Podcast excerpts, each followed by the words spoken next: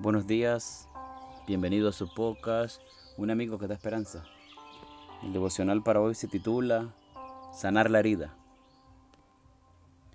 Él es quien perdona todas tus maldades, el que sana todas tus dolencias. Salmos capítulo 103, versículo 3. El texto bíblico de hoy señala que Dios perdona la maldad y sana el dolor, como si la sanidad fuese consecuencia del perdón. Bien puede referirse a sanar el dolor del alma, producto del pecado, como lo expresa en Salmos 41, versículo 4. Jehová, ten misericordia de mí, sana mi alma, porque contra ti he pecado.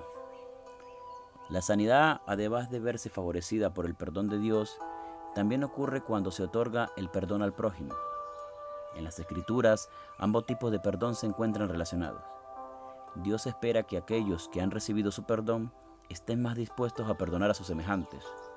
No obstante, algunos esperan que el tiempo cure la herida sin tomar cartas en el asunto. ¿Puede el tiempo ayudar a sanar? Hacía 17 meses que el pastor Ruima de Paiva vivía como misionero junto a su esposa y sus dos niños en la isla de Palau, ubicada en la región de Micronesia en el Océano Pacífico. Faltaban pocos días para la Navidad cuando Justin Hiroshi, un obrero de la construcción que se encontraba bajo efectos de las drogas, ingresó furtivamente al domicilio del misionero con la intención de robar. Pero al ser descubierto, asesinó a golpes a tres de los cuatro integrantes de la familia. Posteriormente secuestró e intentó violar y estrangular a la hija de 10 años, que como única sobreviviente Finalmente dejó abandonada a 5 kilómetros del lugar. La tragedia conmovió a la comunidad que una semana más tarde manifestó sus condolencias en un multitudinario funeral. Durante el mismo acto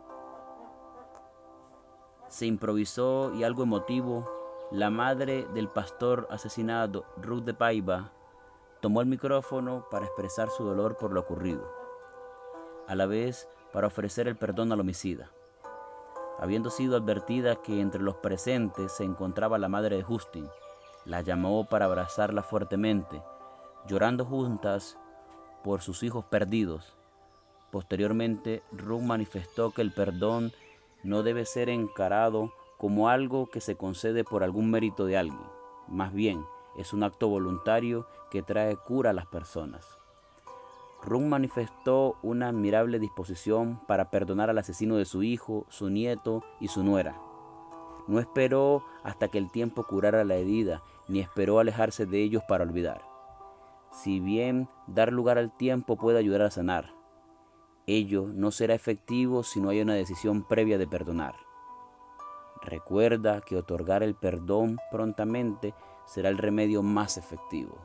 Que el Señor te bendiga y nos vemos mañana para un nuevo devocional.